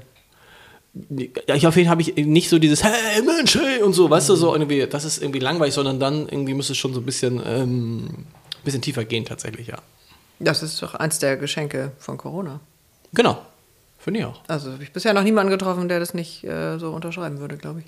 Ja, aber es gibt ja viele, die sagen, wir müssen wieder so, ähm, wir sollten wieder so arbeiten wie vorher. Das heißt, viele ist ja, falsch. streich, streich viele, ja. streich viele. Ja. Aber es gibt einige wichtige Menschen, die sagen, wir möchten eigentlich wieder so arbeiten wie vorher und oh, müssten, echt? ja, ähm, wir haben bei uns in der Redaktion eine Umfrage gemacht, immer jetzt immer, immer schätzt mal, von 160 Redakteuren und Redakteure, wie viel wollen genauso wieder arbeiten wie vorher? Acht. Acht? Von 180? 160. Von 160 wollen acht wieder so arbeiten wie vorher? Keine Ahnung, war jetzt meine erste Zahl. 80? Einer. Krass. So, ja, noch Wahnsinn. Fragen? Noch Fragen? Also das ist ja. schon irre. Ja, okay, da seid ihr aber vorne mit dabei, weil ich glaube, ganz viele wollen an der Stelle auch die, oder andersrum, ich glaube, es ist eine Generationsfrage, wie viele es auch geschafft haben, tatsächlich mit dem Neuen, was ja nicht unbedingt schlecht ist, mitzugehen mhm. und wie viele damit Schwierigkeiten haben, die Komfortzone, jetzt sind wir da wieder, obwohl ich da gar nicht hin wollte, ähm, zu verlassen und sich auf ein Neues einzulassen und mhm. mitzugehen und sich auch zu verändern und zu gucken, okay, wo wachse ich denn mit der neuen Kommunikation oder mit der neuen Verbundenheit oder die Qualität erkennen. Die ja auch nicht jeder will. Also nicht jeder will die Tiefe. Nein, aber interessanterweise bei uns ja offensichtlich, und das ja. Lustige war, wir haben das ja den Leuten dann auch offen gelassen jetzt in den vergangenen Wochen, äh, ihr könnt alle wieder reinkommen. Und dann siehst du ja das Ergebnis. Wenn du in der Redaktion bist und denkst, huch, ist keiner. So. Mhm das Produkt ist dadurch nicht schlechter geworden, eher im Gegenteil. Mhm. die Stimmung ist dadurch nicht schlechter geworden, eher im Gegenteil. Man muss auch sagen, der Output der Leute, 20, die machen 20 Prozent mehr als vor Corona. Mhm. Und du hast aber, das ist ein guter Punkt. Ähm, wir wären auf all das nicht gekommen, wenn uns Corona nicht gezwungen hätte. Ja, ja. Ne? Also ich hätte, ich hätte jeden für verrückt erklärt, der mir gesagt hätte vor Corona, ihr arbeitet so und ihr, ihr seht euch gar nicht mehr. Und du machst das Ganze, machst du mit deinem Handy und bist unterwegs. Ich meine, ich war die, die erste Phase, bei der, in der ersten Pandemie war ich wochenlang gar nicht in Hamburg, mhm. sondern eben in der Nähe von Kappeln. Äh, weil ich da dachte, das ist vielleicht eine sichere, sicherere Nummer. Ähm, und das geht halt alles, ne? Mhm. Und du weißt heute auch nicht, du siehst Leute auf dem Bildschirm und weißt gar nicht, neulich sagte eine Kollegin, sagte, du, sag mal, können wir uns jetzt doch mal kurz da und da treffen? Sagt sie, Lars, ich wollte es dir nicht sagen. Ich bin seit Wochen gar nicht in Deutschland. Ja. ich habe es gerade gemerkt. Ja. Ja, also, Was hat dir denn gefehlt? Wir hatten gerade, was dir nicht gefehlt hat. Was hat dir gefehlt? naja, schon Freunde treffen. Und jedes Mal dieses Gefühl haben, darf ich den jetzt umarmen, darf ich den jetzt nicht umarmen, darf ich den, also dieses, dass man irgendwie immer so die anderen verdächtigt hat, dass sie einem ja das Virus irgendwie mitbringen könnten. So ein Denunzianten. So Tum und ist ja auch so hochgeploppt. wo Ja, dachte, das so ein bisschen und, und diese. Diskussion dann irgendwie, wenn du mit guten Freunden dann plötzlich dann, äh, ich hatte eine lange Diskussion mit einer guten Freundin, die dann sagte, Lars, äh, du hast doch die genauen Zahlen, äh, wie viele Leute sterben nun wirklich bei den Impfungen? Und ich dachte so, "Hä? ich habe die genauen Zahlen, ich kann dir sagen, wie viele Leute in Hamburg gestorben sind an dem Virus, aber an den Impf, ja, und wir wissen doch, und sei mal ehrlich, ist doch alles gesteuert und, und dann denkst du so, und dann mit einer sehr, wenn du das so mit, einer, mit, mit, mit guten Freunden besprichst, denkst du, huch, auch Klar. schwer. Aber, aber das. Gute ist natürlich irgendwie jetzt irgendwie äh, Hat sich vorbei. der Freundeskreis bereinigt? Nein, nein, nein, nein, nein, nein, überhaupt nicht. Äh, Das Gute ist ja irgendwie, das finde ich so, das finde ich, was heißt gut. Aber es ist jetzt so, dass ich immer dachte, oh, wenn das vorbei ist, Corona, das wird sich so anders anfühlen und so anfühlen. Und ich werde nie jemand, jemandem die Hand geben und das alles. Nichts. Es fühlt sich zack. Und dann denkst du, war, war noch, also ne, war noch irgendwie was? Ich war Ah, jetzt auf echt? der. Das Ich war kann ich jetzt noch nicht sagen, aber aber so, so vom, wenn ich die anderen sehe, ich war jetzt auf der, auf der OMR äh, Ja. mit 70.000 Leuten und dann Ja, dachte ich das so, hätte ich gar nicht ausgehalten. dachte ich so, wie war nicht, war irgendwas? Irgendwie anscheinend. Aber ist das nicht auch irgendwie so ein bisschen verstörend? Also dieser Gedanke war irgendwas und dann, ja, es war eigentlich, also Major Fuck-up irgendwie. Ja. Wenn man jetzt auch jetzt nochmal dahinter guckt, warum Corona überhaupt da war und so weiter, wenn man sich, aber das ist jetzt mal ein ganz anderes Fach. Und dann steht man da und denkt so, okay, war was? Hat sich dann überhaupt was verändert? Das ist eine interessante Frage und offensichtlich nicht. Offensichtlich, nicht. offen- offensichtlich, na, offensichtlich sind relativ viele Menschen, sind jetzt die OMR, ein gutes Beispiel, oder Fußball, ist doch genauso wieder, das hätte ich nicht für möglich gehalten, wie vor der Pandemie. Es ist genau dasselbe. Bei der OMR waren sogar 20.000 Leute mehr. Aber ich glaube, dass das Bewusstsein bei ganz vielen anders ist. Aber man hat sie ihn auf jeden Fall nicht angesehen. Ich glaube, Na, das sieht man ja nicht. Nein, ich glaube, aber, also, also, wenn, es ist ja so, wenn ich dann noch so, zwischendurch hatte ich noch so eine Maske auf, bin durch die Gänge gegangen und dachte so, hm, tja, ich bin wohl der Einzige. Das finde ich toll, natürlich für jemanden, der dieses, mit diesem, der immer schon gesagt hat, Leute, lasst uns doch im Winter alle Masken tragen. Ja. Ja, Absolut richtig. Lass uns doch im Winter alle Masken Ja. tragen. Und ich habe es natürlich nie getraut, weil ich dumm angeguckt worden. Jetzt kann ich, Ja. jetzt kann ich immer im Winter die Maske aufmachen. Alle sagen, oh Mensch, der, war verantwortungsvoll und so. Aber im Moment habe ich den Eindruck, dass äh, es ist wieder so wie vorher. Das hätte, und das hätte ich tatsächlich, also das hätte ich nicht gedacht, dass es so schnell wieder so ist wie vorher. Also auch für mich fühlt sich das so. Geht euch das noch so? Ich gehe ich gehe auch gar nicht mehr irgendwo rein und denke, ja, ich denke gar nicht mehr an Corona. Ich weiß, ich wusste früher jede, zu jeder Minute, ich war gefürchtet in der Redaktion, zu jeder Minute die genauen Inzidenzen verschiedener Länder, wie sie sich entwickelt hat und so. Ich habe gestern hab ich gesagt, jetzt guckst du mal wieder. Ich meine, wisst ihr noch, wie die Inzidenz gerade ist in Deutschland? Das hat mich Wusste ich aber, ich wollte gerade sagen, das wusste ich auch vorher nicht. Nee. Und ich immer dachte, ich war immer so stolz, in Schleswig-Holstein war immer das Land mit der niedrigsten Inzidenz. Ja. Darf ich mal Bis darf ich, Punkt X. Nee, äh, ist, war fast immer, aber ist im Moment das Land mit der höchsten Inzidenz. Ja, eben. Also gerade in kürzerer. 558. Lieber Papi, ich komme nicht nächstes Wochenende. 558. Ähm, aber wen interessiert es noch? Interessiert ja keinen mehr. Also ich gehe da nicht ganz mit, weil ich finde, dass die bewusst, äh, das Bewusstsein der Leute ähm, sich total geändert hat. Ob das in einem halben Jahr auch noch so ist, da, das ist dann wieder eine ganz andere Mhm. Diskussion. Aber äh, ich finde, da ist ganz viel gewonnen im wahrsten Sinne des Wortes. Ja, ich, gut, ich bin Fische, ich nehme immer den, den Mittelweg oder. Der Schwarm, der gerade vor dir Genau. schwimmt. Links, rechts, ich weiß nicht, nimm die Mitte. ähm, ich finde, es hat sich was verändert. Ich habe aber das Gefühl, es war bei weitem noch nicht genug. Also es ist zu schnell, zu normal. Also ich glaube, der Schuss, der eigentlich dafür, der Schuss, der eigentlich dafür da war, ist nicht, der ist nicht gehört worden. Oder andersrum, der ist von noch zu wenigen gehört worden. Aber es hat sich interessante, es haben sich interessante Sachen verändert. Wir berichten ja gerade im Moment von diesem Chaos am Hamburger Flughafen, was damit zusammenhängt, also lange Warteschlangen vor den Sicherheitskontrollen, was einerseits damit zusammenhängt, dass die Sicherheitsfirmen nicht genug Personal haben, was aber andererseits damit zusammenhängt, das erzählen uns die Leute vom Flughafen, dass die Leute verlernt haben, wie das geht. Also, dass sie plötzlich wieder Flüssigkeiten im Handgepäck haben, was man ja nicht darf. Dass sie zu spät kommen. Dass Also sie Taschenmesser nicht, dabei Dass sie so? nicht mehr wissen, wie das mit dem, mit dem, mit dem Check-in und so geht. Also, das finde ich natürlich interessant, dass sich, dass sich sowas ändert. Umgekehrt sieht man halt, dass auch die Leute jetzt wieder fliegen wie verrückt. Mm, ja. Man hätte ja gedacht, okay, in dieser Phase denkt man sich, ich habe nur mit Luisa Neubauer mal drüber gesprochen, ob den, die, diese Ja. Corona-Pandemie jetzt auch für die Klima, und sagt sie, nein, weil das eine mit dem anderen leider gar nichts zu tun hat. Mm. Es hat keinen Zusammenhang. Ist jetzt so eher jetzt Ne? erst recht, weil ich irgendwie zwei Jahre Und jetzt, ist, jetzt habe ich sitzen aber so, so lange und jetzt, jetzt hole ich das alles nach und jetzt habe ich das Gefühl, du siehst, wie schnell sozusagen diese Sachen nicht mehr möglich sein können. Also nehme ich jetzt alles mit, was man mitnehmen kann. Jetzt mal Bahamas. Ja, also das habe ich jetzt ein bisschen anders, weil ich finde schon dahinter steht das ganz große Thema Ausbeutung der Natur, Grenzen, Verletzungen zwischen Natur und Menschsein und so weiter und so fort. Ähm, aber Aber das ist, das ist ja, das ist ja mein, mein- meine, meine Kernerfahrung mit, mit, mit Menschen. Also, wenn das so wäre, dass sich so viele Leute darüber Gedanken machen, ne? Dann müssten doch viel, viel mehr Menschen Vegetarier sein. So. Ja. Und diese, diese ganze Geschichte, wenn immer sagen, äh, immer wenn ich jemandem sage, dass ich Vegetarier bin, sagt er, ja, ich esse auch weniger Fleisch. So. Und dann fragst du nach und denkst du, was heißt das? Das heißt es, er isst vielleicht morgens nicht mehr die Salami. So, das ist für die nicht, also, und ich glaube, dass da dieses, weil das wäre, wenn, sagen wir es ehrlich, wenn, weil wie viele Probleme würden sich lösen, wenn wir alle unseren Fleischkonsum halbieren würden? Und während ich das jetzt sage, sagen, werden dann schon die Ersten wieder das hören und sagen, ich lasse mir gar nichts vorschreiben. Ne, jetzt wollen Aber sie ich glaube, unsere Hörer nicht. Aber ja, jetzt wollen sie auch noch, also, aber es ist ja nicht weit. Also, es gibt, also immer noch, wenn ich ähm, irgendein Abendessen eingeladen bin oder auf größeren Versammlungen und so, gibt immer ein Stück Fleisch. Nein, natürlich, und es gibt bei Matthias mal in Hamburg, als ich das erste Mal da war, da habe ich gesagt, könnte ich was Vegetarisches bekommen? So. Und dann sagten die ja. Und dann fragte ich hinterher, wie viel haben denn noch außer mir vegetarisch bestellt? Ja, keiner. im Ernst. Keiner.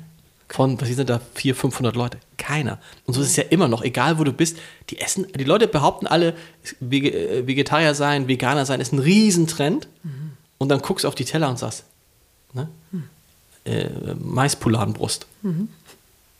Gilt dann schon als vegetarisch. Nein, also nein, nein, nein, nein, nein, natürlich. Also die Leute essen Ja, aber einfach. stimmt, die, ja. die Frage, ob du, wenn du irgendwo eingeladen bist, stellt sich doch, ist doch nie, es gibt immer Fisch oder Fleisch. Ja. Es gibt nie die, Ja. die Variante, es gibt was Vegetarisches Ja, gut, und das- möchten glaube- Sie vielleicht Fisch oder Fleisch? Ich glaube, das ist vielleicht auch nochmal Frauen und Männer unterschiedlich. Also ich sag mal, gerade so in unseren Frauenkreisen, in Anführungszeichen, da ist das schon sehr gelebt, Ja. dass es vegetarische Möglichkeiten gibt. ja, Möglichkeiten. Weiß zum Beispiel- Nee, auch andersrum. Das ist sowieso, so wie du es gerade geschildert hast. Okay. äh, Das Normale das ist das von- vegetarisch das- und du kannst Fleisch dazu Okay. wählen. Ich kenne das gerade von, ähm, von spiritueller oder ich sag mal ähm, innerer Arbeit, nennen wir es mal so, dass in den Wochen oder in den Tagen, wo man da ist, kein, also da wird überhaupt grundsätzlich kein Fleisch konsumiert. also das ist schon verbreiteter. Aber klar, die breite Masse, in Anführungszeichen, hat das noch lange nicht erreicht und wird das wahrscheinlich auch nicht tun. Aber es wird immer mehr. Es wird mehr. Mit, äh, nein. Im nein es, es, es, es wird Doch, immer, es wird immer erzählt, dass es immer mehr wird. Ich kann es ja nur, ich sehe es ja, ich sehe es ja, weil ich ja immer, weil du bist immer der Außenseiter noch, wenn du kein Fleisch isst. Du, die Leute gucken dich als auch Mann, als Frau nicht. Ja, das, ich weiß nicht, wie das. also Das, wär, das ist ja noch absurder dann, oder? Wenn du sagst irgendwie so. Ja, ich weiß oh Gott, nicht, also Michael, dein Mann zum Beispiel ist auch Vegetarier. Okay. Ähm, und ähm, am Anfang habe ich das schon, also dachte ich so, ha, interessant. Seitdem ich weiß, was mein Körper macht, wenn er Fleisch isst, muss ich auch sagen, macht Sinn. Ähm, aber ich glaube, also ich glaube schon, dass das mehr wird, weil das Bewusstsein sich ja aber auch weiterentwickelt, das hast du eben gesagt. Es ist so ein bisschen, ich glaube, es ist ein bisschen die stille Hoffnung. Und ähm, was mir ein bisschen Mut macht, ist, dass die Leute, die jetzt irgendwie die, diese die ganzen vegetarischen Ersatzprodukte, dass sie viel besser geworden sind, das ist gerade irgendwie halt so, äh, es gibt ja vegetarische Mettwurst, vegetarische, vegetarischer Fleischsalat. Ich hatte, Alles. wir haben neue Freunde da gehabt, die totale, und dann haben wir den vegetarischen Fleischsalat untergejubelt und Schmeckst du ja nicht. Nein, genau. Und dann, aber, die, aber trotzdem, hey, das war jetzt vegetarisch.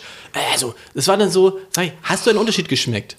Nein. Also. So, also, dann isst doch das. Wo ist das Problem? Es gibt ja, du kannst ja, wenn, du, wenn es dir nur um den Geschmack geht, und das ist ja immer das Argument der Nicht-Vegetarier, der Nicht-Vegetarier, also wenn es dir nur um den Geschmack geht, kannst du kannst es alles ersetzen. Ist gar Was kein war Problem. Auslöser, dass du gesagt hast, da, du bist das seit 30 Jahren, damit warst du einer der ersten wahrscheinlich, die das, oder was heißt einer der ersten, damit warst du weit vor dem momentanen. Trend, in Anführungszeichen.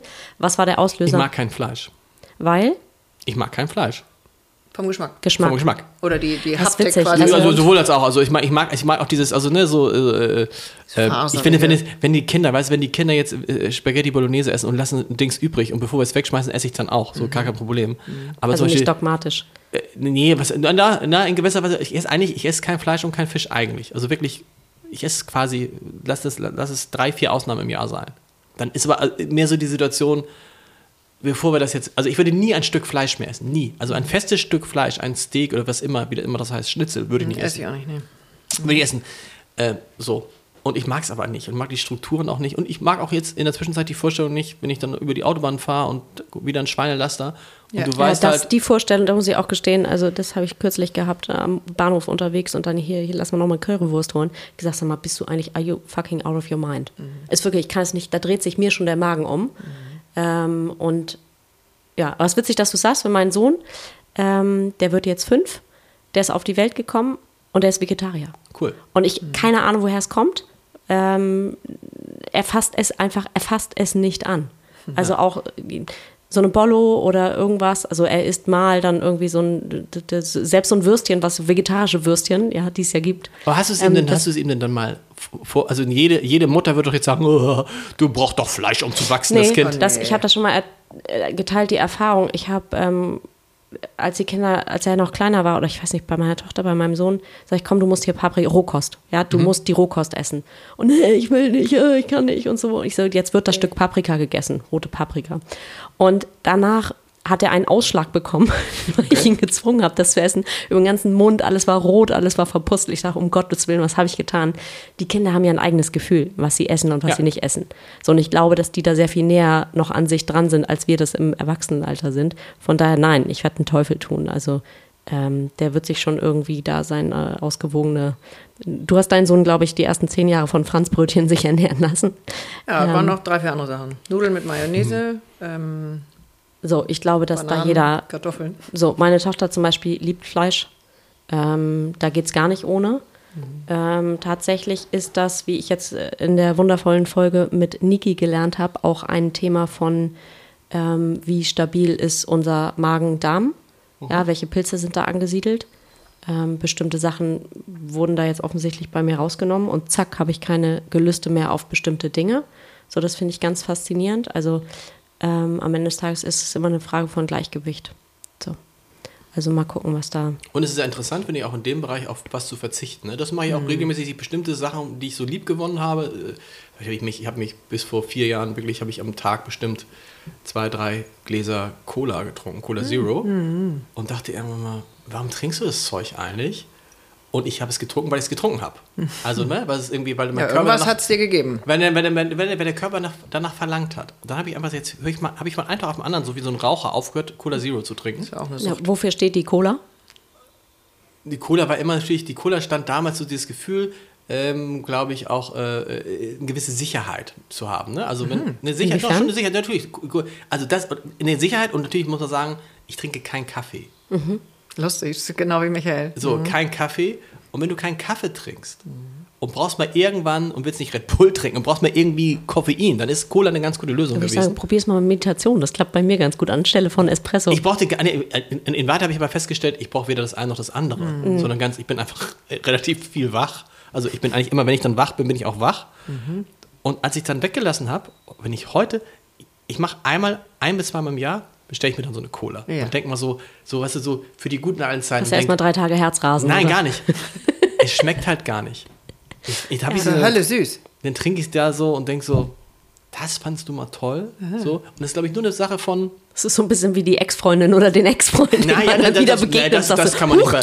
Ein Nein, das kann man nicht. Das kann man, das kann man nicht. Aber das, das finde ich so ein bisschen, wenn dann, das finde ich dann gut, wenn man solche Sachen mal weglässt und dann guckst und guckst dann, was macht das mit dir? Ne? Also diese ganze Geschichte, wenn die Leute sagen, ich habe auch mal eine ganz also eine Zeit lang Zucker weggelassen und die war das natürlich, du bist natürlich dann noch klarer, noch leistungsfähiger, noch so. Aber dann denkst du so, aber trotzdem so, was ich, so ein Glas Wein, wo ja auch Zucker drin ist, ist dann auch cool. Aber so die, immer mal wieder was weglassen, finde ich, das finde ich irgendwie ganz, äh, ganz Apropos. Verzicht, vielleicht noch zum Ende. Auf was würdest du als letztes verzichten? Also weil das ja auch jetzt steht ja auch gefühlt jeden Tag in der Zeitung oder ja, überall dieses, okay, wir müssen verzichten auf alles Mögliche. Also jetzt äh, de facto würde ich als letztes auf meine Familie verzichten, aber das, ja, das ist glaube ich nicht die Frage. Das, das, ist klar. Ne? Die Frage stellt sich glaube ich nicht. Ähm, also an einer anderen Stelle, aber. Ähm, was, an was hängst du wirklich? Oder was gibt dir so ein gutes Gefühl? An Kappeln. wir alle. Tausend. Wie? An Kappeln. Ja. ja, aber nee, das geht ja auch nicht so äußeren Sachen. Also auch. äußeren Sachen. Ist gar nicht so. Also. Ja, ich, ich hätte jetzt, ich, ich freue mich jetzt über das, über da wo wir wohnen, darüber freue ich mich, das würde ich jetzt ungern wieder weggeben. Mhm. Ähm, aber sonst. Man denkt ja immer so, also weiß ich nicht, was wäre sonst noch. Also das, das, lässt sich immer so leicht sagen. Wenn mir jetzt mal morgen einer das Abendblatt wegnehmen würde, weiß ich auch nicht, würde ich auch nicht jubeln. Mhm. So. Andererseits ist ja klar, dass es irgendwie ähm, sowieso irgendwann einer kommt und sagt, so, jetzt ist mal gut. so irgendwie. Obwohl nach elf Jahren das kommt auch keiner mehr. vielleicht das Gefühl von zu Hause, was du erwähnt hast. ja, aber das, das, kann, das kann einem ja keiner wegnehmen. Das, kann einem, das, das, ich, das, das, das ist also sehr äh, unterschiedlich von Persönlichkeit zu Persönlichkeit. Das habe ich immer gedacht, das habe ich immer gedacht, irgendwie, was wäre denn, wenn der Krieg hierher käme? Mhm würde man, erstmal hätte ich so einen Fluchtinstinkt. Ich, ich habe mit vielen mit vielen nicht, immer mit einigen Leuten gesprochen, die gesagt haben, sie hätten sich jetzt schon einen Koffer gepackt und falls dann der Atomschlag kommt, hätten sie eine Bude in, in der Schweiz oder würden nach Australien fahren und so. Mhm. Und dann dachte ich, würdest du das auch tun eigentlich? Und nee. Und ich, weil natürlich, das ist ja die Heimat. Hierum geht es ja, das ist ja wichtig, wo wir, also, ne? Und hier, also ich, ich, möchte ja hier leben, ich möchte gar nicht in Australien leben. Ich möchte ja hier leben. Deshalb kann man auch verstehen, warum die Ukrainer so kämpfen. Weil sie, sie möchten das, sie möchten halt da sein. Und ich glaube, dieses, ähm, und das hat dann auch wieder viel mit, also mit, mit Norddeutschland zumindest zu tun, ne? ob das in Hamburg oder Schleswig-Holstein ist, geschenkt. Sind denn deine Wurzeln tatsächlich hier? Also sind deine Eltern auch ja, genau. von hier? Ja, genau, die sind alle, genau. Die ganze Kriegsgeneration, da ist ja so viel auf der Flucht gewesen. Nee, nee, die waren also. Was mein, ja noch länger bleibt, gerne. Genau, die sind hier, genau. Und, ähm, ja, und das ist, glaube ich, so, dass darauf, darauf kann man nicht verzichten, dieses, ähm, wobei das, äh, wobei man weiß es nicht. Ich habe immer gedacht, ich könnte auf Hamburg nicht verzichten. Vielleicht doch, vielleicht doch, wenn man auf in Glücksburg lebt oder in Kappeln oder auf Sylt oder in St. Peter. Oder vielleicht kannst du, Hast du das äh, zu Hause in dir? Ja, nee, nee, nee, nee, nee, nee, nee, nee, gar nicht. Nein, hm. nein, gar nicht. Also als ich in der Zeit, als ich in Berlin gelebt habe und als ich in Bremen gelebt habe, da, da habe ich mich fremd gefühlt. Weil das ist eigentlich das Ziel des hohen Bewusstseins ist, in sich selbst zu Hause zu sein. Ja, nee. Und dann ist egal, wo du wohnst, aber das heißt jetzt nicht, dass wir beide Aber stopp, ich habe es nicht bei mir. 0,0. Also ich, wenn du mir das mehr wegnimmst, dann sterbe ich. ich habe, ich habe, ich habe, ich habe, also zu Hause ist beim, das ist falsch. Natürlich, da, da, war ich immer alleine in Bremen und Berlin. Wenn meine äh, Familie mit wäre, dann ist es glaube ich egal, wo ich bin. Das mhm. ist tatsächlich so. Wenn meine Familie mit wäre, das ist sozusagen, die kann ganz schlecht äh, lange von der Familie getrennt sein. Mhm. Und mir graut jetzt schon davor, wo es noch ein bisschen her ist, wenn die Jungs ausziehen. Mhm. Ähm, They will. Ne? Ja, genau so. Aber so dieses, das ist so, das ist dann, da ist dann, wo die sind, ist das Zuhause. Und wo mhm. die nicht sind, ist dann immer ein, ein Störgefühl. Und dieses Gefühl äh, wieder zurück. Ja, wir sprechen uns dann nochmal. Ja, ja. Ich gebe dir ein paar Tipps. Ja, genau. genau. Was, auf was könntest du am wenigsten verzichten? Ich? Mhm. Oh. Ähm Naja, klar, also meine Kinder natürlich. Ja, ja gut, klar. aber das Beziehung ist ja, so, genau. das ist ja, alles. Ich meine, es geht um äußere Sachen. Äußere Sachen? Ja.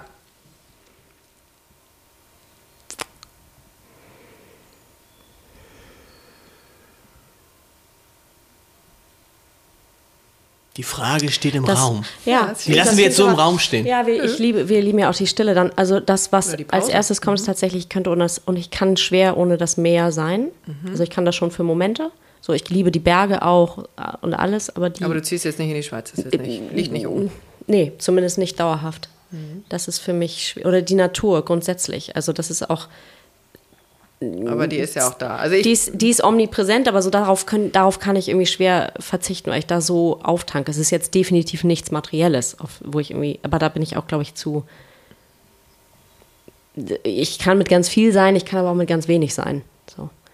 Ja, immer wieder irgendwie große Fragen. Aber ich könnte aber auch nicht erinnere mich das nächste Mal. Ähm, ich habe kürzlich so ganz schön, ich kriege es, glaube ich, gar nicht zusammen, aber das äh, irgendwas gelesen, dass in die Richtung ging, dass in dich selber zu investieren, ich gebe es jetzt grob wieder, ähm, in sich selber zu investieren, ist das, was dir selbst in den schlimmsten Zeiten niemand nehmen kann. Mhm. So, also ich glaube, das immer wieder so, weil klar, kann ich auch gezwungen sein, irgendwie, dass das Meer nicht mehr da ist oder dass, die, dass ich jetzt irgendwo lebe, wo die Natur nicht omnipräsent ist, obwohl die ja überall ist, das ist ja Quatsch, aber da, da würde ich ungern darauf verzichten, auf die Möglichkeit, dass ich da weiter, immer weiter irgendwie sein darf und hingucken darf und mich kennenlernen darf, glaube ich. Ja. Okay, cool. Does that make sense? Sorry. Macht immer alles. Ja, und du? Ja, ich habe neulich Auf zu meinem... deine Chanel Mascara? Nö, habe ich gar nicht. ähm, nee, ich habe, glaube ich, schon ein paar Mal zu meinen Söhnen gesagt, ich bin die Letzte auf dem Planeten, die das Auto abgibt. Ah. Ah. Mhm. Witzig. Mhm. Kenne ich auch jemanden, ja. Ja. Warum? Der Auto steht ja steht für die Gebärmutter? Ja, oder was? Sagte mal eine Therapeutin. Aber das ist für mich. Ähm, Unabhängigkeit, Freiheit. Unabhängigkeit. Mhm. Das weiß ich immer noch. Also es ist ja echt schon drei Tage her, dass ich einen Führerschein habe. Aber das hat schon meine Mutter hat zu mir gesagt, sie würde immer noch gerne ins Auto steigen, als ich den Führerschein machte, was ja schon ein bisschen her ist. Ähm, das und das habe ich auch. Also dieses mein Autoschlüssel nehmen und ähm, Klick und es geht auf und ich fahre mich los. Und 92-jähriger Großvater Sachen. hat dann, als der seinen Autoschlüssel abgeben musste, hat er quasi auch sein Leben abgegeben. Ja, das wird schlimm. Also das habe ich denen auch schon angekündigt. Aber, mach, aber mach es doch einfach. Hast du mal probiert? Mach es doch einfach mal. Why should I? Da, War das nicht da, da, deine Theorie? Da, damit genau. haben wir angefangen. Also. Nein, das stimmt, genau, genau. Aber mach es mal. Das ist so einfach mal ausprobieren. Das kann man ja ausprobieren und wieder äh, rückgängig machen. Weil ich habe es ich auch mal gemacht. Ich dachte, ich habe genauso ähnlich gedacht und hab dann, hatte dann mal einen Unfall und habe dann, dann war das Auto halt kaputt. Ja. Und dann habe ich, ach, jetzt kaufst du kein neues. Und dann bin ich, das ist mir neulich mal bewusst geworden, fünf Jahre hatte ich kein Auto. Oh, wow. Gar nicht. Und es geht wund, also ich leih dir gerne mein Fahrrad. Und es geht wund. Und meine gerade gerade in Hamburg ist ja irgendwie Auto irgendwie so, oder? Weiß nicht, ja, sagst du. Ja, ja, ja, ja, ja, Es geht wirklich um dieses. Ich weiß, ich, ich, ich, ich, weiß auch, das, ich kenne das. Meine, bei meiner Frau ist genau dasselbe, ah. dass die sagt, dieses Gefühl, ich glaube, sie wird auch das letzte auf das Auto verzichten. Danke, da bin ich mit ihr schon mal in einem Club. Also Weil ich kann, ich habe zwei Fahrräder. Ich wohne direkt an der Bahn. Also ich habe gar kein Argument. Da, neben der Bahn fahren alle Busse. Ich könnte Taxi fahren. Ich könnte alles fahren. Genau. Ja. Fahren ist ein schönes Stichwort. Ich werde langsam nervös, weil ah, ich fahre gleich nach Köln okay. ins Hoch. Ähm, obwohl wir das noch gefühlt für Stunden weiter weiterlaufen lassen könnten. Mhm. Ähm, also ich freue mich auf das Glas Wein. Die ja, Flasche. Ihr seid herzlich, ihr seid herzlich eingeladen. Vier Flaschen. Wow. Oh Vier Gott. Flaschen. Okay. Mhm. Caesar kommt dann erst noch eine Stunde, weil sonst hält sich nicht bis zum Ende. Nein, du musst ja, du kannst ja auch, ganz viel, du kannst ja auch ganz viel, du kannst es ja auch ganz viel ausspucken. Also äh, der, unser Weinexperte, der das, der, der, das, der das hauptberuflich macht, der trinkt, hat dann äh, öfter schon erzählt, dass er am Tag schon äh, 70, 80 Flaschen probiert hat okay. und der trinkt praktisch gar keinen Wein mehr. Der spuckt ja. das alles ja, aus. Ja, die richtig guten machen das ja dann, ne? Wir werden sehen. So, lieber Lars, jetzt kriegst du hier noch eine spirituelle Keule. Sehr gut. Ja, also wir räuchern mit Salbei jedes Mal. Oder manche lehnen das auch ab, wir haben vorher jetzt nicht gefragt. Und äh, du kannst was verbrennen, Zwei. also kannst ein Thema da lassen, äh, kannst es ins Feuer geben, du kannst aber auch was befeuern. Und das kann ich jetzt einfach aber im Kopf machen, ne? Da muss ich jetzt nicht sagen. Kannst du beides kannst gerne aussprechen. Wir sind ja bei Gefühlsecht und nicht. mit Mikrofon. aber wir sind unter uns. Ja, was, aber was will ich denn denn? Hm, ich denke mir was. Mhm. So. Funktioniert trotzdem. Funktioniert trotzdem. Aber das ist ja das alte Ding wie mit der Wimper, ne? wenn man die wegpustet, man ja. darf nicht sagen, was ist. Sonst geht es nicht in Erfüllung, wie mein Sohn sagt. Ach so, ja. Das ist vielleicht das, auch ein Glaubenssatz. Genau. Ist jetzt auch, weil du es nicht sagen willst, ist ja auch okay. Wir nehmen das hier alles. Also ich habe äh, heute Morgen die Halspastillen manifestiert, ich hätte sie gerne ah. aus Blankenese. Mhm. Und eine Stunde später standst du mit denen extra abgeholt aus der Apotheke in der Tür. Ich habe mich äh, nass gefreut. Ja, ich war also in Ostdorf extra. Ja. Gern. Ich ähm, feiere das. Es funktioniert. Vielen Dank. Vielen Dank, lieber Lars, dass du da warst. Sehr gerne. Vielen Dank. Wir berichten von der Flasche Wein. Okay. Lass weiter. Danke.